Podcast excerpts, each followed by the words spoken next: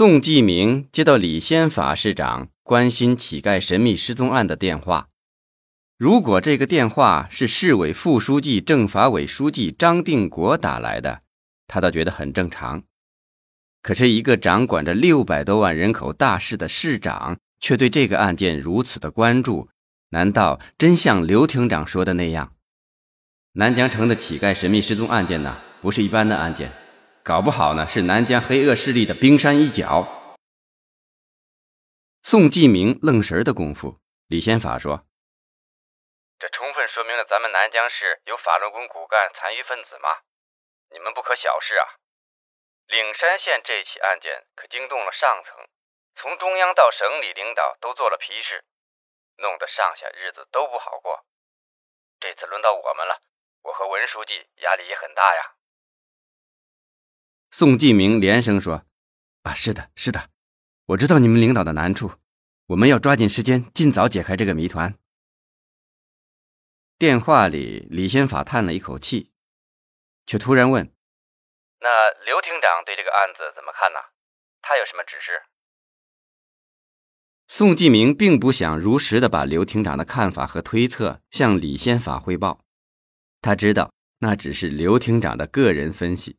说出来，对于自己和整个案件的侦破都不利，便轻描淡写的说：“啊，刘厅长的意思是让我们尽快侦破此案。到底这些乞丐到哪去了？是真的失踪，还是到其他城市流浪？还是有人别有用心的制造混乱？他不希望这件事再惊动中央领导。还有，首届全国商品文化博览会就要在咱们南疆召开了。啊，是啊，是啊。”李先法一听博览会，显得有些激动。他说：“这次盛会，中央和省领导都很关心。省委庞书记昨晚还专门打电话向我询问有关会议的筹备情况。他还指示啊，要把这次博览会办成历史空前的盛会，让世界了解南江市，了解阴都省。所以呀，你们要尽快破案，尽快平息谣言。好了，我就说这么多。案子呢？”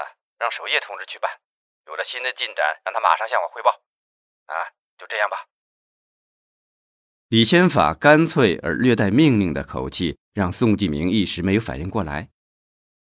他的意思再明白不过了：乞丐失踪案是法轮功骨干分子干的，这是不容置疑的，而且是有点霸道的向他暗示了不要插手此事。电话挂了好一阵子。宋继明仍然呆呆地站在会议室的门口，他实在难以想象一个堂堂的市长会说出如此不负责任和如此武断的话来。李先法指的谣言是什么？是有关三二六大案的谣言，还是？难道刘厅长真的不幸严重了？还是刘厅长早已了解到有关案件的什么信息？冰山一角。不知为什么，宋继明的脑子里突然又跳出省公安厅厅长刘灿和他说过的这句话。陡然间，他不禁产生了一种如临深渊、如履薄冰的感觉。宋继明一边想着，一边默默地走进会议室。待他坐到自己的位置上，才觉得会议室里竟然是如此的沉寂，仿佛一根针落在地上都能听见。记得他曾经在一篇文学作品里看到这句比喻，还认为太不符合生活实际了。可眼下这种感觉让他实实在在的感受到了。当他抬起头来时，发现会议室所有的人都在默默的注视着他，他被那一双双眼睛一下子惊醒了。此刻他明白，他必须马上表态。必须把案件的所有观点和看法表达出来，而且还要按照理事长的意图。宋继明觉得可笑至极，没根没据，甚至于没有影子的事，现在却要下结论了。这不是他宋继明的性格。但他最终还是做了如下的表态：第一。南江城乞丐失踪案很有可能是法轮功残余骨干分子所为，要尽快抓住犯罪嫌疑人。第二，南江市最近发生的系列大案不能无限期的拖延，要尽快破案，尽快平息谣言。第三，进一步加强公安队伍的治理整顿，以崭新的面貌迎接南江市召开的首届全国商品文化博览会。党委会一直开到了晚上七点多才结束，中间没有休息，没有吃饭，也没有人提出吃饭和休息。宋继明在会上只用了不到十分钟，做了简短的表态发言。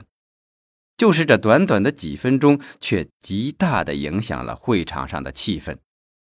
宋继明一说完，范守业马上表态，完全同意宋继明的看法和观点。宋范两人的意见一统一，会场就立刻热烈了起来。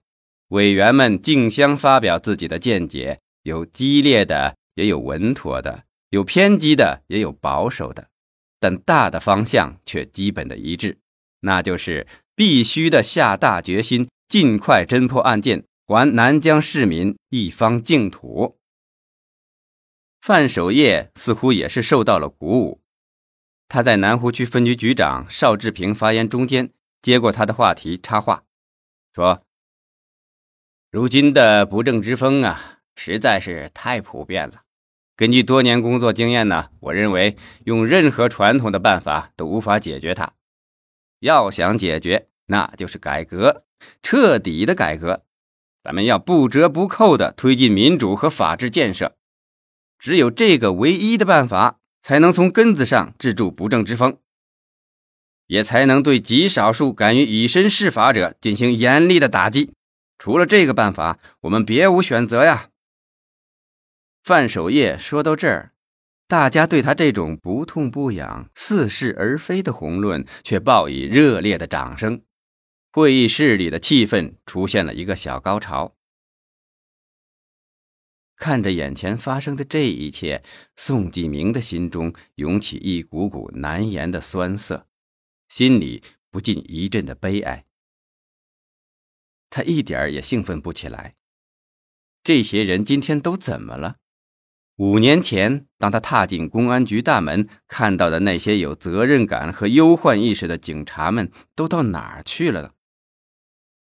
也许这五年的变化过程是不知不觉的，他和他们一样没有感觉到，是今天自己敏感才发现了，还是他对这些现实中发生的一切变得迟钝、麻木了？如果今天连黑白都颠倒了，连是非也分不清了，连这个也可以麻木不仁。那我们这些保人民一方平安的人民警察和那些犯罪分子有什么区别？宋继明突然感到，要做一个真正的善良、正直、无私无畏、正义的人民警察，不是一件容易的事情。散会后。宋继明沉默着走出指挥中心的大楼，这时候天已经完全黑了。此刻，在他看来，天一黑下来，世上一切东西都被笼罩在神秘之中。平时他对这种神秘的感觉还不明显，一旦发生了什么事情，那幽邃的夜色就格外的使他困惑，给他压抑，像是一块蒙眼睛的黑布。宋继明恍恍惚惚地上了自己的奥迪车，不一会儿就驶入南疆市区繁华的解放路。一座摩天大楼通体发着耀眼的光芒，那是半年前竣工的南疆人民值得骄傲的天龙国际商贸城会展中心大厦。霓虹灯和广告牌全都闪着刺眼的光，看着万家灯火。宋继明陷入了沉思。